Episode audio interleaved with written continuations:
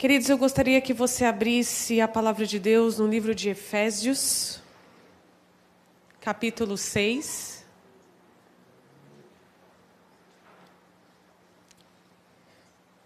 Livro de Efésios, capítulo 6.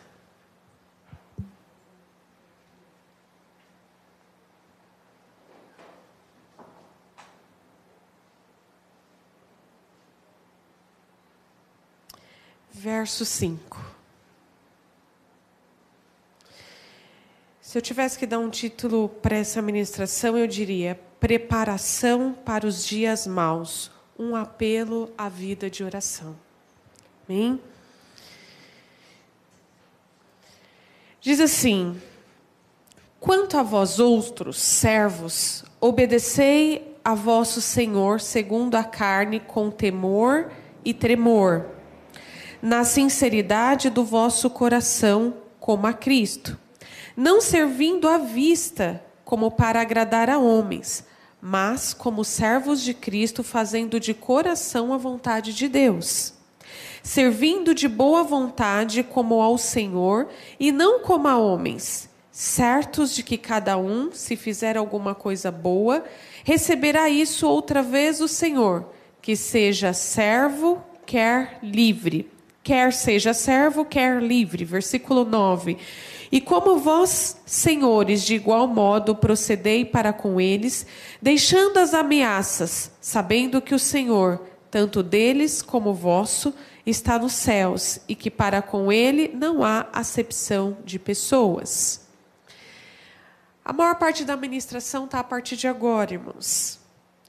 Quanto aos mais, Sede fortalecidos no Senhor, na força do seu poder. Revestivos de toda a armadura de Deus, para poderdes ficar firmes contra as ciladas do diabo. Porque a nossa luta não é contra o sangue e a carne, e sim contra os principados e potestades, contra os dominadores deste mundo tenebroso contra as forças espirituais do mal nas regiões celestes. Portanto, tomai toda a armadura de Deus. Eu vou repetir esse início, versículo 13.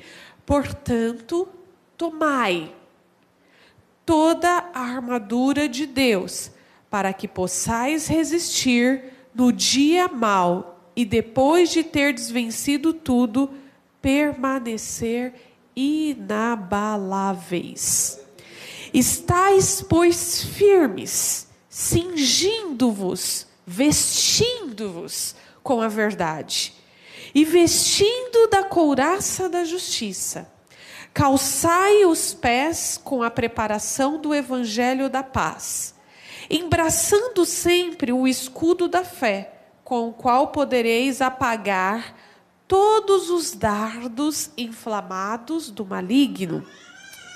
Versículo 16: embraçando sempre, embraçando sempre o escudo da fé, com o qual podereis apagar, exterminar, tirar, desaparecer todos os dardos inflamados do maligno. Tomai também o capacete da salvação e a espada do Espírito, que é a palavra de Deus. Verso 18. Com toda oração e súplica, orando em todo tempo no Espírito, e para isto vigiando com toda perseverança e súplica por todos os santos Verso 18 novamente.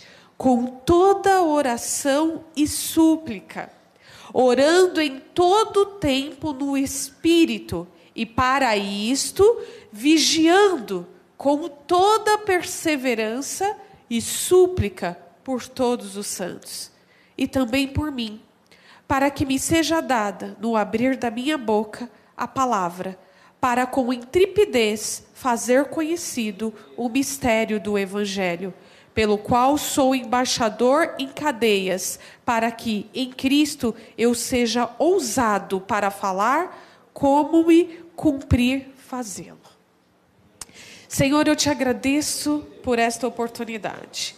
Eu te agradeço, Senhor Jesus, pela tua palavra, que é como uma espada de dois gumes, que vai e jamais volta vazia.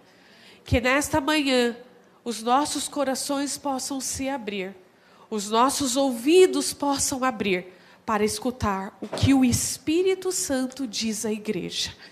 Senhor, que o nosso coração esteja quebrantado para ouvir a exortação, a tua palavra, Senhor, que é como pérola, é preciosidade para as nossas vidas.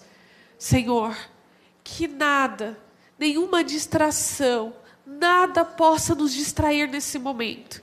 Porque a tua palavra é que nos liberta.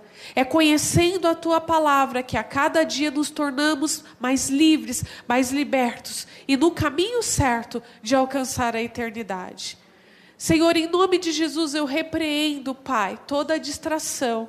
Eu repreendo tudo aquilo que é mal, tudo aquilo que quer tirar, Senhor, dos nossos corações a tua palavra.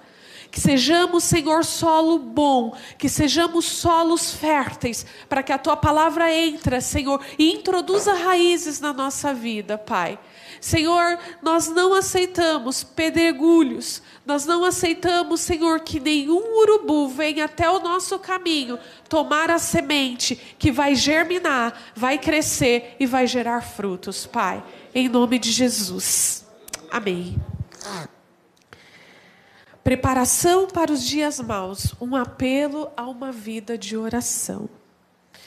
Queridos, Paulo escreve a Efésios e, o final do livro de Efésios, aliás, o livro de Efésios, Paulo ele, ele ensina, ele mostra para a igreja de Éfeso o que, que ela precisa fazer, como é que ela precisa ser para ser um verdadeiro cristão.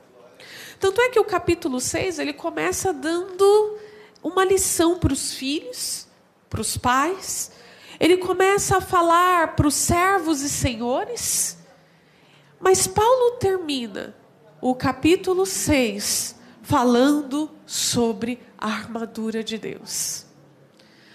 Paulo gasta praticamente metade do capítulo 6 mostrando para a igreja de Éfeso como é que você faz para vencer os dias maus. Paulo dá uma receita, queridos, do que nós precisamos para poder vencer os dias maus porque eles são inevitáveis. E ninguém está isento de passar por dias maus. E falar da armadura de Deus, falar do que Paulo começa dizendo, ele fala assim: ó, sedes fortalecidos no Senhor. E ele diz assim: revestivos de toda a armadura. E eu imagino que Paulo, quando ele estava escrevendo para a igreja de Éfeso, ele começa a olhar para o romano. E ele começa a, a, a fazer a metáfora dessas palavras no reino de Deus, de um romano com as suas armaduras e a sua posição diante de uma guerra. Porque ninguém se reveste de uma armadura, irmãos, para ir passear.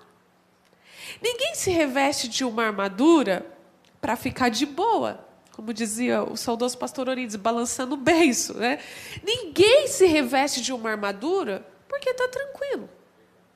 A gente só se reveste de uma armadura se nós estamos indo para uma guerra. E é interessante isso porque Paulo começa a dizer sobre a armadura de Deus para a igreja de Éfeso. E Paulo, queridos, estava passando por uma situação já de perseguição terrível. E Paulo ele começa a dizer que ele diz assim: se revistam, se veste. Mas o interessante é que no verso 13 ele diz assim: ó, portanto, tomai a armadura de Deus.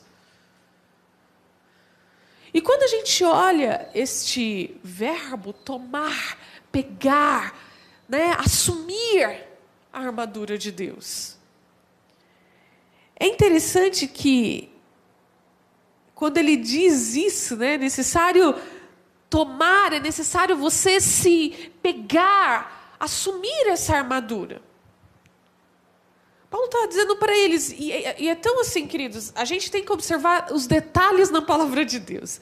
Porque antes de Paulo falar da, do revestimento, de você ter essa ação, de você tomar, ele fala assim: ó, ser desfortalecido. Porque para você tomar, para você pegar alguma coisa, você precisa ter força. Para no mínimo, para eu conseguir levantar isso daqui, eu preciso ter uma força na minha mão. Se eu pedir, por exemplo, para a Estherzinha né, vir aqui pegar esse pedestal, talvez a Estherzinha tenha dificuldade para isso. Porque ela não está fortalecida o suficiente para poder pegar esse pedestal. Ela está crescendo. Então vai chegar um momento que a Estherzinha vai chegar como eu aqui, ó, e vai erguer esse pedestal. A mesma coisa é o que Paulo está dizendo aqui. Ele diz assim: sedes, né, fortalecidos no Senhor e na força do seu poder, para que você possa tomar a armadura de Deus. Queridos, é impossível nós assumirmos a armadura de Deus sem estar fortalecido nele.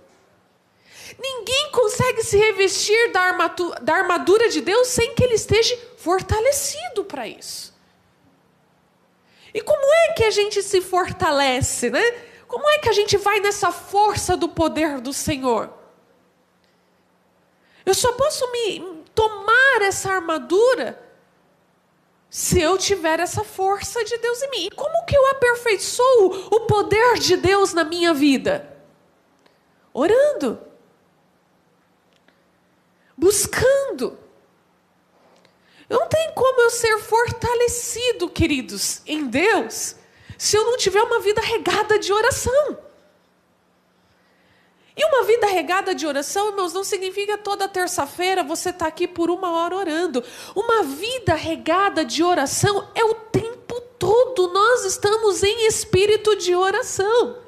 Eu não posso falar com Deus só às terças-feiras.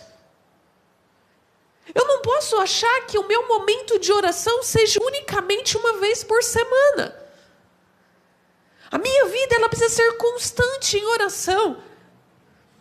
Seja no local, você está dirigindo, você está no seu trabalho, você está estudando, você está fazendo seus afazeres de casa, a tua vida precisa ser regada de oração.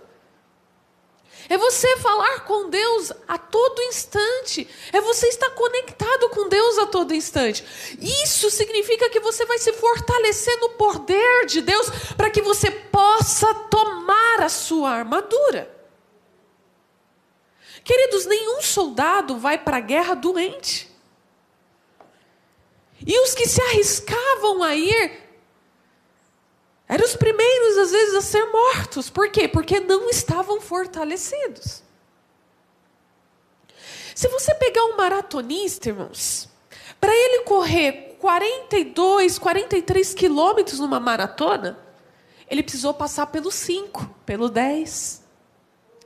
E para que ele pudesse criar todo o seu preparo para ser um maratonista, ele precisou fazer o quê? Se preparar se fortalecer. Vai eu querer correr 40 quilômetros, irmão. Eu morro nos primeiros 10. Porque eu não estou fortalecido para isso. Um maratonista, para ele correr 40 quilômetros bem, ele precisa de, no mínimo, treinar quatro vezes por semana e correr, no mínimo, 15 quilômetros por dia para que ele possa conseguir manter uma maratona de 40 quilômetros. Segundo, ele precisa estar com os seus músculos preparados para isso, porque senão o seu joelho, os seus tendões não vão aguentar. Um ginasta, para se tornar um ginasta, uma Daiane da vida, uma Jade da vida, aquela americana que nas últimas Olimpíadas fez algo assim que eu falei, meu Deus do céu, o que aquela menina fez com o corpo? Numa das entrevistas, essa americana perguntaram para ela: quanto tempo você se preparou? 16 anos ela tinha, 15 para 16. Ela treina desde os 6. E ela treina de segunda a sábado, 8 horas por dia. É preparo. Umas Olimpíadas acontecem a cada seis anos. E esses atletas entram preparo. Ela precisa ter músculos muito bem preparados, flexibilidade no corpo, fora a alimentação. Ela não pode sair comendo McDonald's, ela não pode sair se entupindo de churrasco, porque senão o corpo dela vai ficar pesado. E isso para um ginasta é ruim. Uma outra coisa ruim para um ginasta é a altura. Você pode observar que a maior parte dos ginastas são medianos, 1,60m, mas você não vê um ginasta com 1,90m, porque é dificuldade para ele. Se você ouvir a preparação de, de pessoas que passaram em primeiro lugar numa FUVEST da vida, entraram em universidades federais, quanto tempo a pessoa estuda? Além do seu ciclo do ensino médio normal, o estudante que passou em primeiro lugar na medicina, ele estudava cerca de quase 10 horas por dia. Por quê? Porque o seu cérebro precisaria estar muito bem fortalecido para realizar um teste como esse. E tem pessoas que, para chegar a determinados objetivos, elas precisam treinar muito, irmãos. Tem pessoas que, para entrar na USP, fizeram cinco anos de cursinho. Isso não, não diferencia daquele que passou da primeira vez, mas a sua força de se preparar, porque ela precisava estar fortalecida para aquilo. A mesma coisa, queridos, somos nós para termos a armadura de Deus. Nós precisamos estar fortalecidos, porque senão nós não aguentamos a armadura de Deus. Não é achar que a armadura de Deus você vai lá, pega, veste a armadura e pronto. Não! Você precisa ter um preparo para isso. Assim como na vida a gente precisa se preparar, assim como para determinados objetivos na vida a gente precisa se preparar, para ser revestidos da armadura de Deus, nós precisamos estar preparados. Não é, queridos, de qualquer maneira que nós vamos usar a armadura, o capacete, o cinto, os sapatos. A gente precisa estar preparado para isso. Observe, queridos, Davi. E eu quero fazer um, uma reflexão entre a armadura de Deus e a vida de Davi. Davi era um guri, que, como a gente sabe, ruivinho lá, avermelhado, que vivia no pasto cuidando de ovelhas.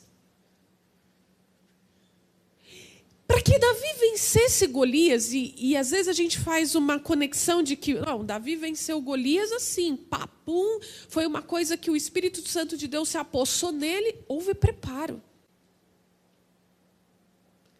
Queridos, Davi era um menino regrado, provavelmente Davi tinha uma alimentação regrada, porque senão, queridos, quem é que corre atrás de ovelha todo dia e consegue com.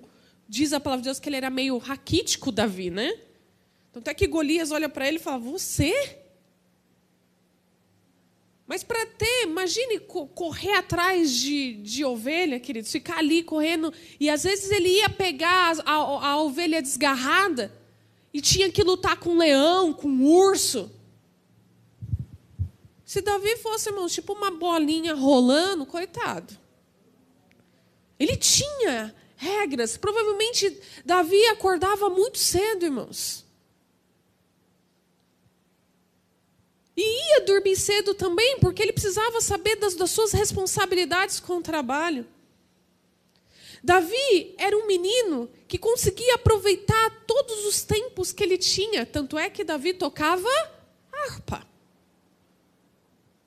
E provavelmente ele fazia isso exatamente quando lhe sobrava espaços. Davi conhecia o Torá, irmãos. Davi conhecia a história do Deus de Israel. E provavelmente ele perdia tempo ouvindo os mais velhos contando quem era o Deus de Israel. Davi cuidava dos pastos, era obediente a Jessé, talvez muito mais do que os seus irmãos. Porque era o único que se preocupava com as coisas do pai. Davi provavelmente ouvia sua mãe, porque provavelmente ela deveria lhe contar muitas coisas do Deus de Israel. A gente precisa ser muitas vezes, queridos, regrados para a gente se preparar. Ninguém chega numa guerra de qualquer jeito. Se nós olharmos as histórias dos vencedores das grandes guerras aí, provavelmente, olha o exército americano, irmãos. O exército americano dá de mil a zero no nosso exército.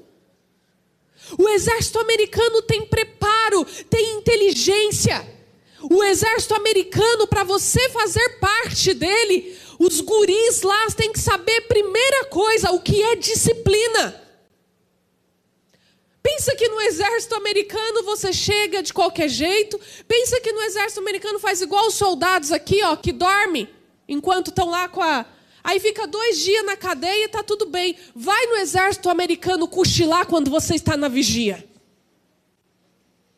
Vai cochilar. Você acha que é dois dias, uma semana de uma prisão? Boa. Meu sobrinho, quando serviu o exército, cochilou, irmãos. Ficou uma semana na cadeia de boa, recebendo visita de padre Vai, vai, vai lá no, no, no exército americano. Você, quando está vigilante lá para dormir, para ver o que, que acontece. A estratégia do exército americano. A riqueza, a inteligência. E para isso, vocês acham que é o quê? Ah, não, queridos. Muitos deles deixam famílias. Você já deve ter visto algum vídeo circulando nas redes sociais de soldados americanos voltando para casa que saíram quando era, o filho era pequenininho e volta, o filho já está adolescente. O preço que eles pagam para ser reconhecido como um dos maiores exércitos do mundo. Agora a gente acha que a gente vai para a guerra, irmãos, de qualquer forma. A gente acha que a gente vai enfrentar os dias maus de qualquer maneira. Quando um soldado se prepara para uma guerra, primeira coisa, ele treina a mente dele. Ele precisa treinar a mente dele, ele precisa treinar porque ele vai ver o quê? Ele vai ver bombas, ele vai ver pessoas morrendo, ele vai ver olhando para as pessoas e vendo as pessoas ali sendo mortas ao seu redor. Se ele não tiver um preparo mental, psicológico para isso, ele vai ter grandes problemas. E Davi, queridos, rasgava urso, lutava com leões. Era um guri esperto. Davi estava muito mais preparado do que o exército de Saul. Porque o exército de Saul estava enferrujado, irmãos. Se escondiam atrás dos montes com medo dos filisteus. Quando nós não estamos preparados para a guerra, quando nós não estamos fortalecidos para um dia de tempestade, o primeiro raio que der, nós vamos ter medo, nós vamos querer nos esconder. Davi não teve medo de Golias, porque Davi estava fortalecido, ele estava preparado. Por que, a gente muitas vezes vê, queridos, e a gente fala assim? Talvez uns anos atrás, nós falamos muito isso. Quantas vidas se perderam? Por causa de determinada tempestade. Mas a gente só se perde na tempestade se nós não estamos fortalecidos, irmãos. Se nós não estamos revestidos da armadura de Deus. O que aconteceu com o exército do Deus vivo, o exército de Israel, é que eles estavam despreparados. Saul estava muito mais preocupado com as suas futilidades do que se preparar o teu reino para as guerras. Saul estava muito mais preocupado com o que ele poderia ter e com o seu status de rei, do que com a sua posição. Porque a sua posição era de um rei que não deveria temer, principalmente por ser o rei da nação de Israel. Por que, que nós vemos, queridos, hoje muitos filhos de Deus desistindo? Porque a sua mente não está preparada. Porque o seu espírito está adormecido. E porque estão longes e não conseguem e nem estão fortalecidos para poder se revestir da armadura de Deus.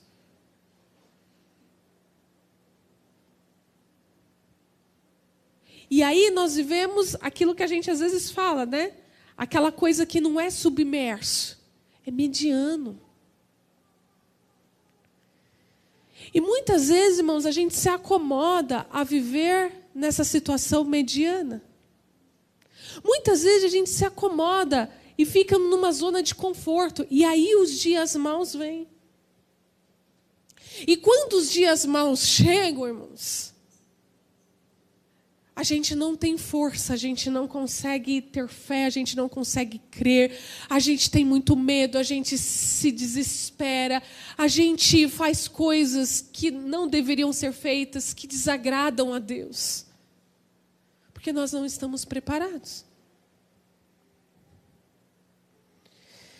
Davi era obediente, trabalhador, ocupava sua mente Davi era de boa aparência, ele se alimentava bem, ele se exercitava, ele acordava cedo. Davi falava bem, irmãos, e esse falar bem não é a eloquência das palavras, mas o falar bem é que Davi falava com a sua vida. Às vezes a gente acha que para ser um pregador do evangelho, para pregar as boas novas, a gente precisa ter eloquência nas palavras, não, a gente precisa falar bem. E a gente se fala bem quando a gente entoa a nossa vida. Quando a nossa vida fala por si. Quando Saul estava possesso de espíritos, irmãos, atormentados, o povo ao redor de Saul, seus servos, falava assim: vai buscar Davi. Quem é Davi? Davi, o filho de Jessé. Ele toca a harpa e dizem que quando ele toca, o espírito de Deus se apossa dele. Essa é a eloquência da nossa vida, falar bem, irmãos. Talvez Davi nem conhecia direito essas pessoas, mas ele falava bem com a sua vida, com a sua postura, com a sua forma de se pôr. Por isso que as pessoas diziam: vai lá, você acha que não tinham pessoas, irmãos, do lado de Saul que tocavam? Saul tinha conselheiros, provavelmente muitas pessoas tocavam não só harpa, mas outros instrumentos mas mandaram chamar Davi. O garoto preparado, fortalecido.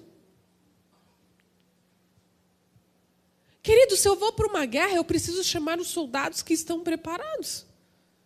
Eu não vou chamar um Zé Mané que mal sabe manusear uma arma. Eu não vou chamar uma pessoa que é o primeiro touros de bombas, entra em pânico. O soldado para a guerra, ele precisa ter equilíbrio emocional, porque senão ele, ele vai colocar vários outros soldados em risco. E talvez até a guerra, a batalha. Quantas vezes nós colocamos a batalha em risco? Porque estamos despreparados. Por que, que Davi, irmãos, foi com tanta certeza para cima de Golias?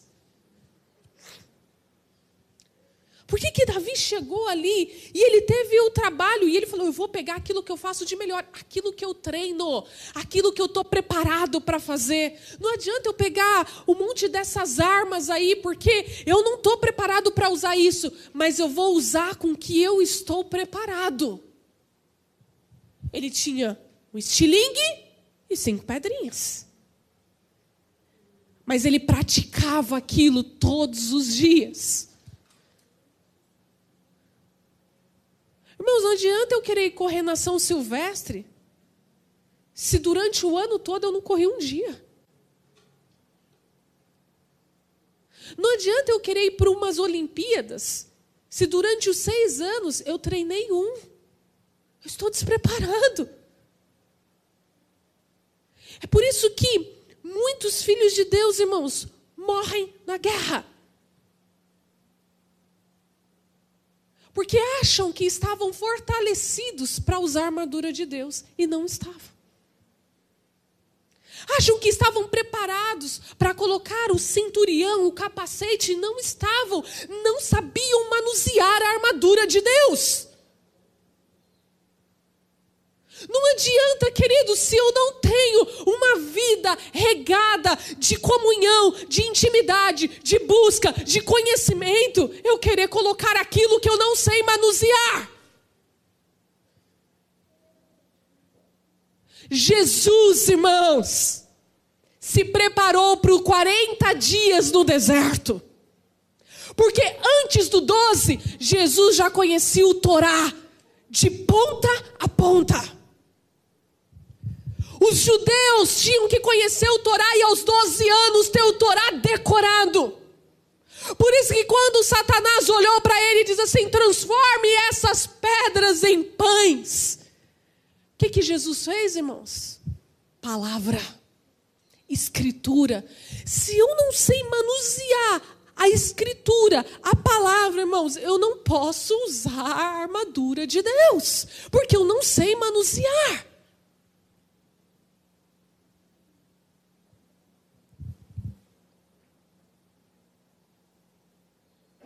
É necessário tomar posse todos os dias da armadura de Deus. É uma prática, irmãos, é um exercício, é um treino, é um preparo. Não adianta quando a batalha chegar na minha vida eu falar, não, agora eu preciso da armadura de Deus. Eu vou ter problemas. O cinto, quando Paulo usa aqui o cinto, né? Ele fala assim, ó, estáis, pois, firmes, cingindo-vos com a verdade. Quando a gente vê Paulo assemelhando, os romanos, quando colocavam o cinto, queridos, era o suporte deles. O cinto era o suporte. O suporte para eles colocarem parte das suas armas, o suporte para sustentar a parte de cima. O cinto era uma coisa que não tinha como o soldado colocar toda a armadura se ele não tivesse com cinto. O cinto era, era o suporte. E a palavra de Deus, ela diz que o cinto, no versículo Estais por fim, me cingis com a verdade, vestindo-se da couraça, calçai os pés com a preparação do evangelho, embraçando sempre o escudo da fé. Me perdi aqui, irmãos. Revestivos da armadura de Deus para que poderes ficar firmes contra as ciladas do diabo, porque a nossa luta não é contra a carne, é contra os dominadores deste mundo tenebroso, contra as forças espirituais do mal nas regiões celestes. Tomai toda a armadura de Deus, para que possais resistir no dia mal e depois de ter desvencido tudo, permaneceis inabaláveis. Quando ele fala do cinto e da couraça, existe uma coisa, irmãos, terrível que tem acontecido no meio dos filhos de Deus. Às vezes, a gente acha que a maior luta do cristão é contra os demônios. Tanto é que no início da minha conversão, a gente via muitas manifestações, né? E eu achava que a maior guerra que a gente travava era quando a gente expulsava um demônio. Quando a gente estava ali expulsando um demônio, colocando. E você via. E aí, naquela época, hoje não se fala tanto, mas naquela época a gente via pastores entrevistando demônios. Perguntando por que veio, para que veio, da onde veio, que, da, o que, que ele queria. Era muito típico isso há 10, 15 anos atrás. E às vezes a gente achava que a nossa maior guerra era ali, com aquelas legiões que aconteciam. Mas, irmãos, a nossa maior guerra é contra um problema terrível na igreja. Maior luta da igreja não é com as legiões, irmãos, de demônios. A maior luta da igreja é contra o erro religioso. E isso tem sido, queridos, algo, um, um vírus terrível que tem tomado conta das igrejas. E sabe o que, que acontece com o erro religioso, irmãos? É quando a gente começa a perceber que a gente começa a brigar por aquilo que nós achamos que está certo e não pela verdade. Porque a única verdade absoluta, irmãos, é a palavra de Deus. E o erro religioso faz com que as pessoas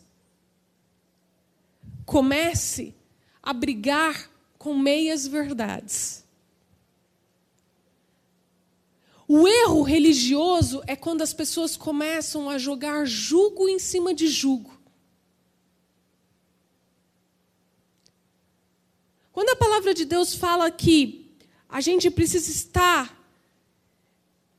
cingido pela, pela verdade e pela justiça, é pela palavra, irmãos. Toda vez que Jesus ele era confrontado pelos fariseus, pelos religiosos da época, Jesus usava a palavra. Porque a palavra é a única verdade determinante. E o que nós vemos hoje na igreja, irmãos, é as pessoas lutando por suas verdades, por aquilo que ela acha que é. Então a gente vê as pessoas sobre julgos. A gente vê as pessoas, às vezes, colocando aquele jugo em cima delas, como se aquilo fosse verdade. E se a gente observar a palavra de Deus, irmãos, a palavra de Deus pede muito mais que a gente tenha cuidado com os falsos enganadores, irmãos. Com as pessoas que se usam, os falsos profetas, aqueles que estão se usando de meias verdades para enganar, do que com os demônios. Observe hoje a sutileza de Satanás, irmãos.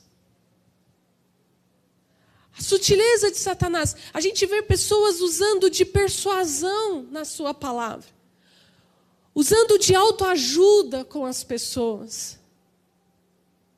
E deixando a palavra de Deus de lado. O que mais a gente vê hoje, às vezes, em cima de púlpito, são teorias de autoajuda. São técnicas psicológicas. São técnicas de psicanálise. Que as pessoas ficam encantadas com aquilo.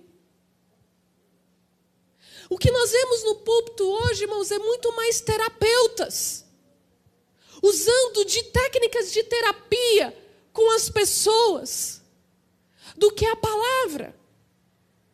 E para mim precisar de terapias, de psicanálises, de terapeutas, de psicólogos, eu tenho uma medicina para isso.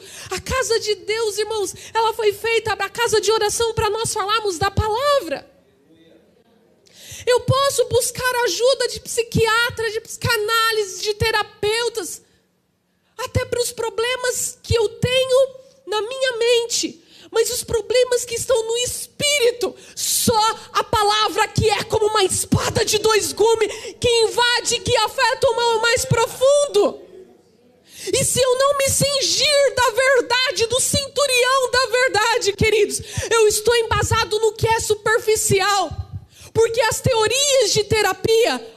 dar solução para minha mente, mas para o meu espírito não. O autoajuda pode trabalhar a minha questão motivacional, mas o que está lá ferido, o que está complicado dentro do meu espírito, não. E a gente precisa tomar esse cuidado, querido, porque Satanás tem usado algumas brechas Satanás tem usado exatamente o maior erro que existe hoje nas igrejas, que é o erro da religiosidade. Você sabe quando a igreja primitiva começou a cair? Quando ela se tornou uma igreja religiosa. Você sabe quando a igreja primitiva começou a esfriar o seu amor? Quando ela cometeu o erro da religião. Quando eu faço as coisas sobre julgo. Quando eu me esqueço da palavra e fico embasado em doutrinas sãs, em doutrinas criadas para colocar as pessoas sobre julgo. Eu não posso rapar o sovaco e nem as pernas, mas eu posso falar mal e caluniar os meus irmãos. Eu não posso subir num púlpito sem estar de terno e gravata. Mas eu posso ser um adúltero e cobiçar a mulher alheia ou o homem alheio. As coisas estão invertidas, irmãos. Que tipo de centurião da verdade que nós temos colocado? É por isso que muitas vezes no meio do caminho essas meias verdades não sustentam a nossa vida cristã. É por isso que no meio do caminho essas meias verdades revelam as diversas faces que nós temos dentro do evangelho, dentro da nossa vida cristã. É por isso que nós estamos, queridos, aceitando o pecado e cruzando os braços e achando que tudo está tudo certo, está tudo bem. Porque nos falta o cinturão, nos falta o cinto da verdade. São teorias, queridos, ralas quando o raio e a tempestade bate no meu telhado, eu estou com teorias ralas, eu não sei o que fazer. Eu não estou preparado. Eu estou como a nação de Israel, como o rei Saul, em cima do muro, olhando para os filisteus avançando. Estou ali cheio de armaduras, cheio de armas, mas eu não sei o que fazer. Quando nós vivemos meia-verdades, querido, na nossa vida cristã, vai ter uma hora que nós vamos ser surpreendidos. Vai ter uma hora que eu vou precisar manusear bem a verdade que me liberta, e eu vou estar em cativo, eu vou estar preso.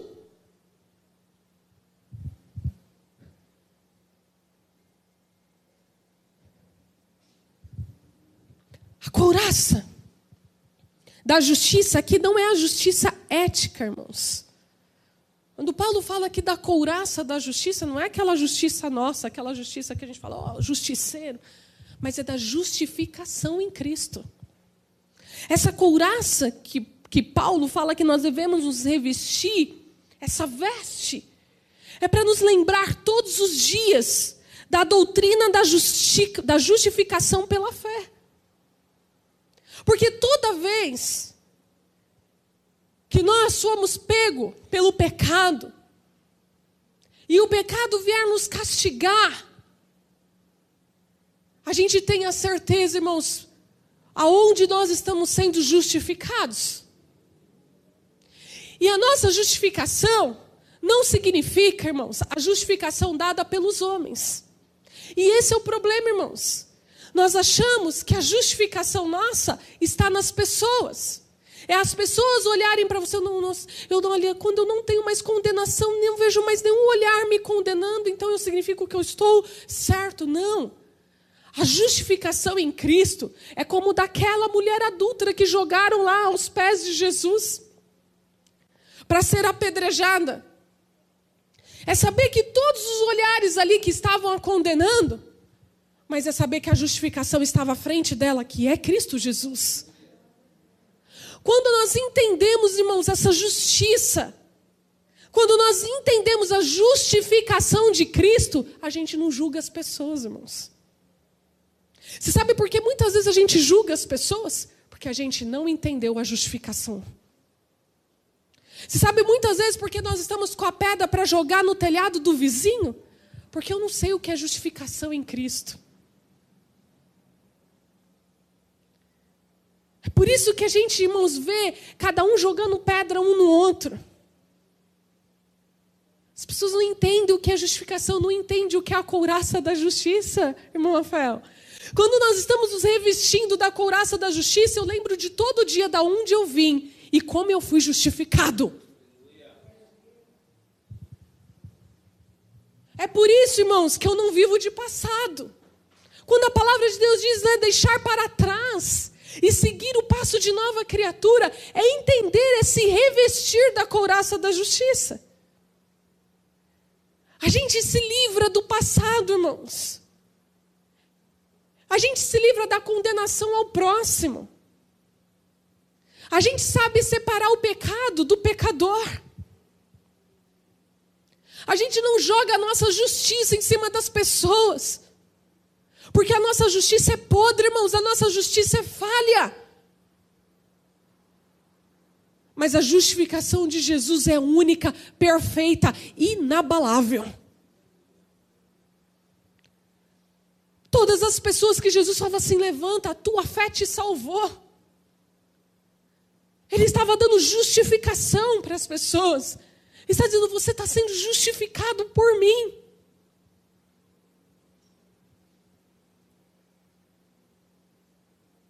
E é a couraça da justiça, irmãos, que nós vamos chegar diante de Deus, no dia do juízo final.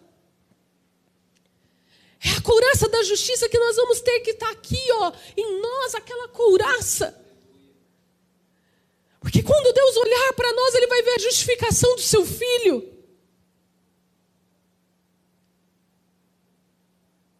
Naquele momento, Jesus não vai precisar nos advogar, porque a justiça está ali, a justificação está ali. Agora a gente vê hoje, irmãos, as pessoas trocando a justificação de Cristo por teorias humanas.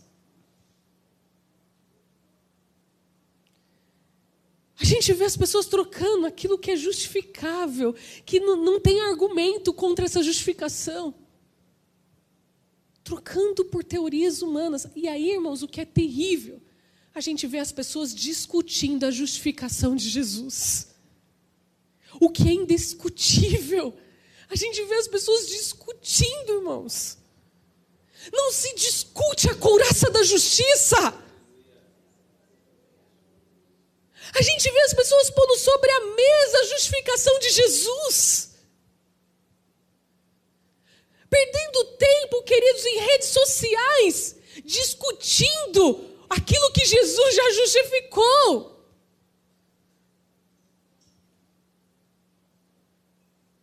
A gente precisa estar pronto para entender a justificação de Jesus, irmãos.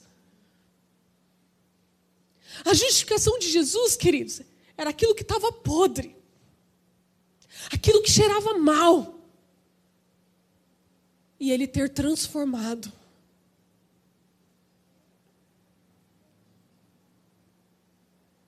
É olhar para o samaritano, para o endemoniado de Gadareno, é olhar para a adúltera, é olhar para Zaqueu, o republicano, é orar, é olhar para os leprosos e ver essas pessoas justificadas, irmãos. É olhar para mim e ver quem eu era e ver o quanto ele me justifica todos os dias, irmãos.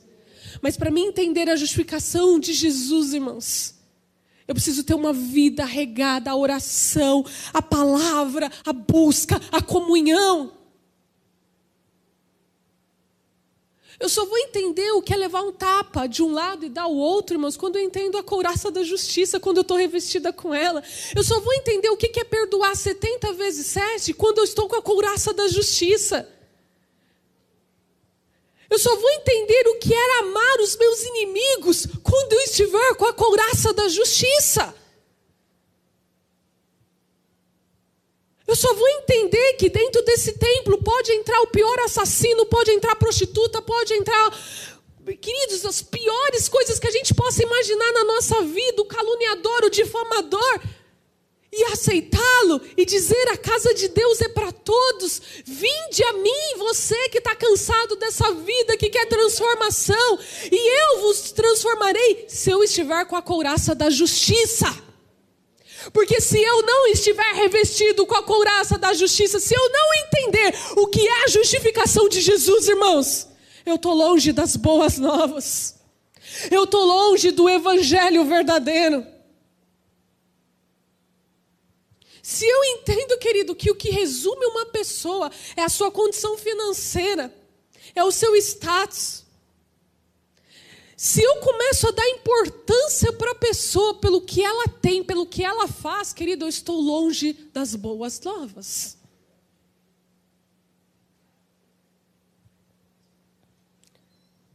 Depois a palavra de Deus, queridos, Paulo continua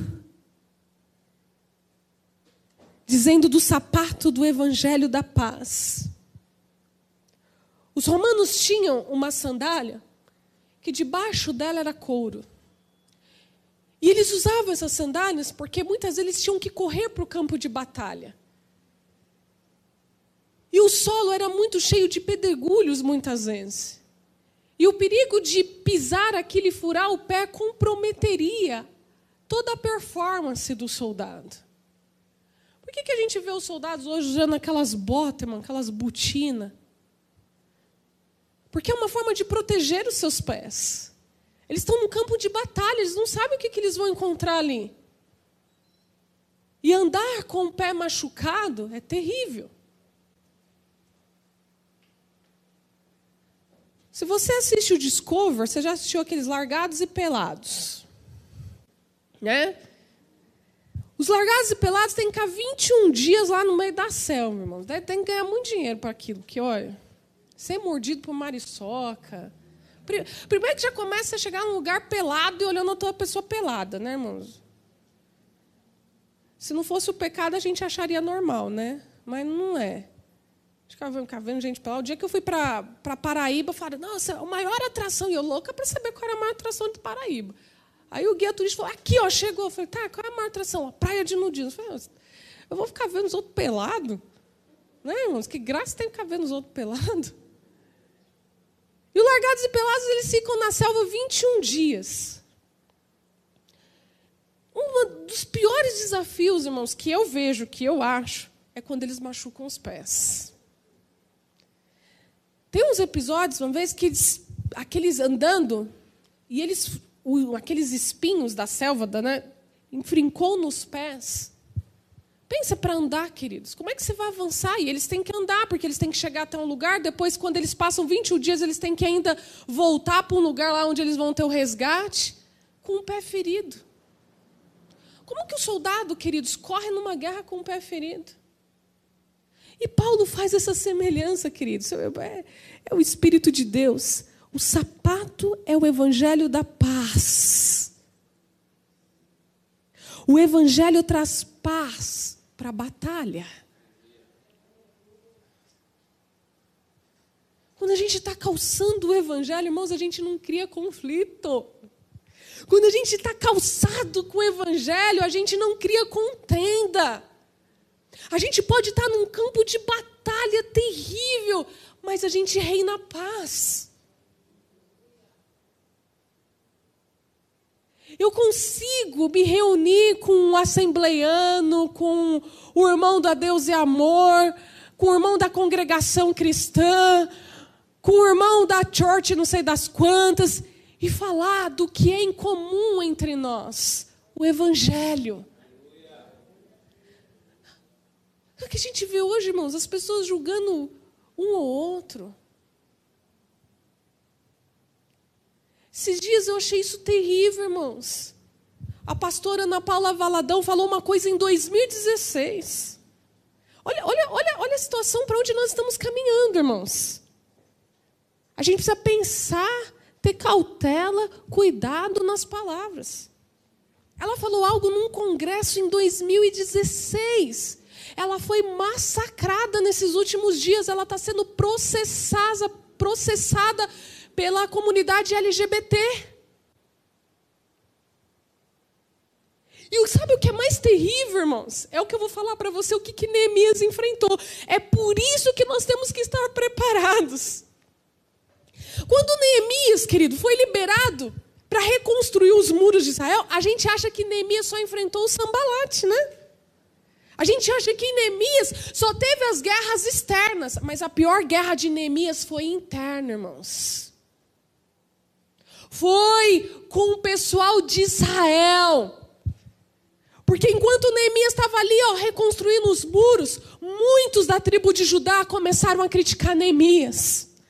Porque Neemias tirou os homens que estavam ali fazendo a plantação para colocar na construção dos muros. Com isso, eles começaram a produzir menos. E eles começaram a julgar Neemias, a criticar Neemias.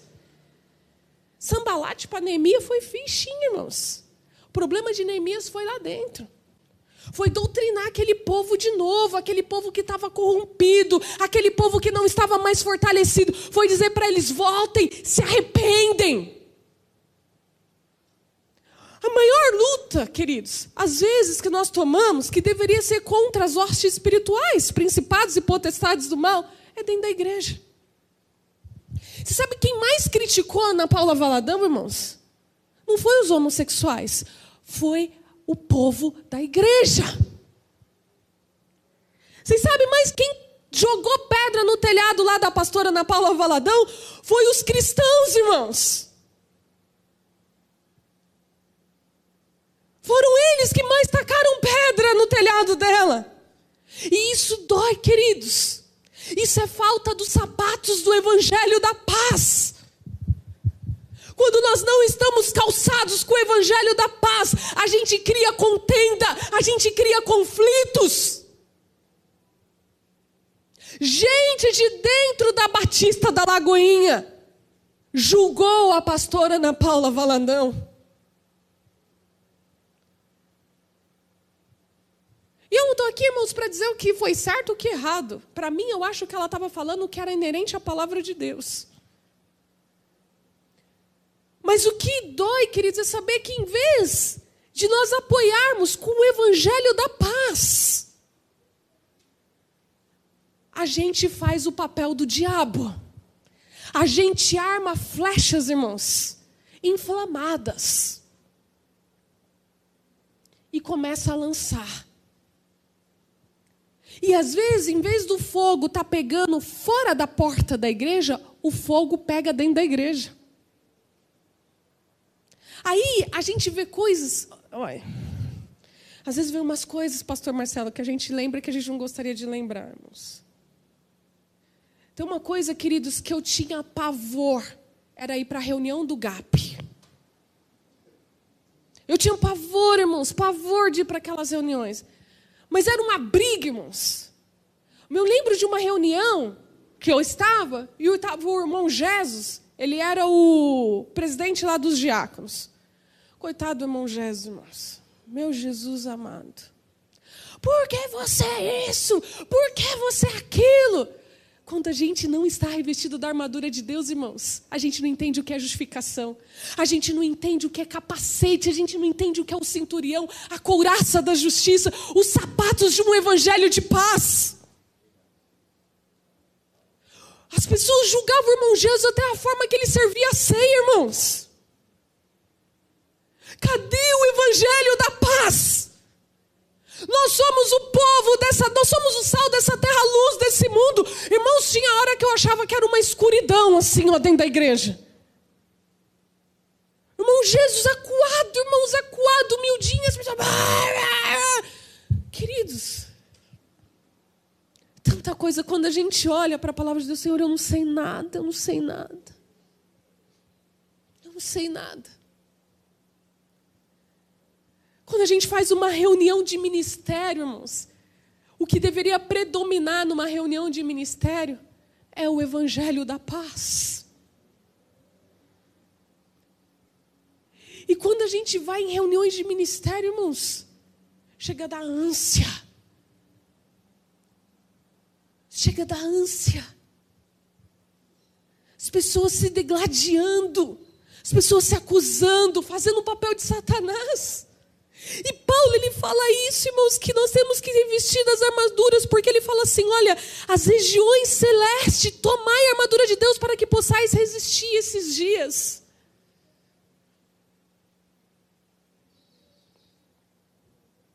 Depois ele fala do escudo da fé. E a grande ponto aqui, irmãos, da fé é. Se a gente fala em fé, irmãos, eu vi ontem uma senhora que rodou 200 quilômetros até Aparecida do Norte, a pé. É fé. Isso é fé. Agora, a grande diferença é em quem você crê. Isso, irmãos, trazendo para nós, filhos de Deus, aonde está o exercício da nossa fé? Será que a tua fé é no teu trabalho? Será que a tua fé é no teu pastor? Será que a tua fé é no teu líder? Será que a tua fé é no teu grupo de pessoas? Será que a tua fé é em você mesmo? Aonde está o exercício da tua fé? Porque o escudo da fé que Paulo fala aqui, ele fala assim, ó, embraçando sempre o escudo da fé, com o qual podereis apagar todos os dardos inflamados. Você sabe o que, que os romanos faziam com o escudo, irmãos? Alguns escudos deles eram de madeiras de duas faces. Porque quando as flechas de fogo batiam, é como essas portas que tem de emergência, aquelas portas é, apaga-fogo, assim. Ou, às vezes, o escudo deles era com peles de animais, justamente para que esse fardo não ultrapassasse. Por que, que hoje nós vemos, irmãos, ao nosso redor, no nosso meio, essas flechas entrando e incendiando? Porque o exercício da fé está sendo exercitado de forma errada. Sabe por que muitas pessoas caíram, irmãos, quando aconteceu aquilo lá com o pastor Orides? Porque não estavam exercitando a sua fé da forma correta o escudo era oco.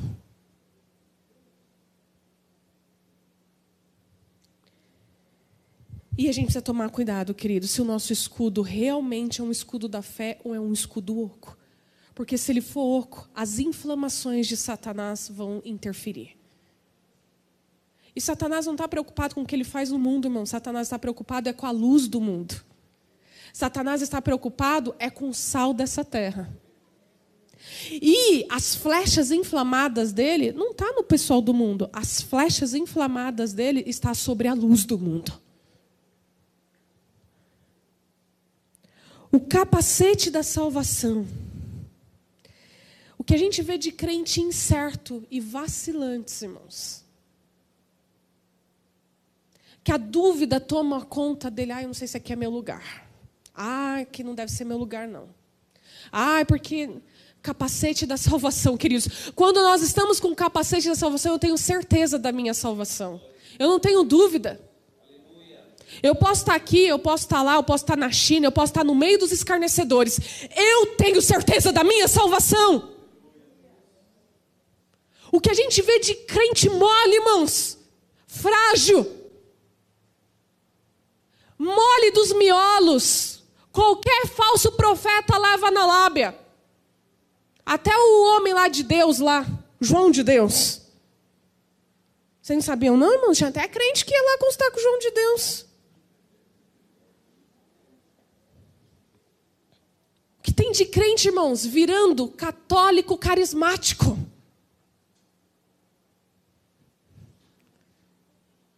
O que tem de crente, irmãos, usando muletas, porque está incerto, está em dúvidas e não tem certeza da tua salvação.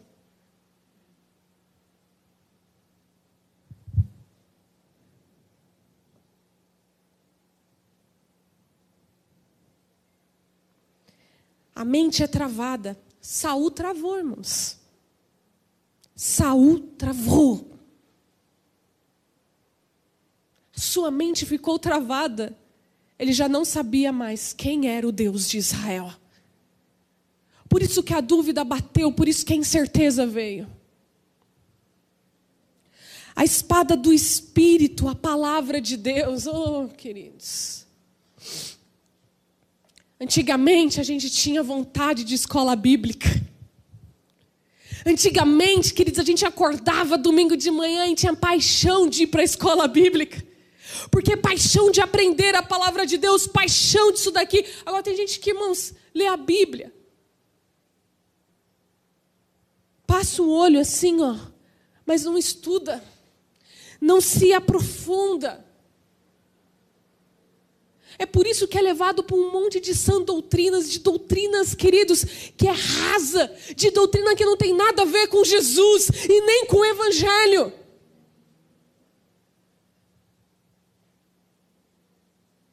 Tem um monte de gente se esquecendo da doutrina verdadeira, daquilo que é bom, daquilo que é puro. Você sabe por que Caifás, irmãos, era um sacerdote horrível? corrupto, malfeitor.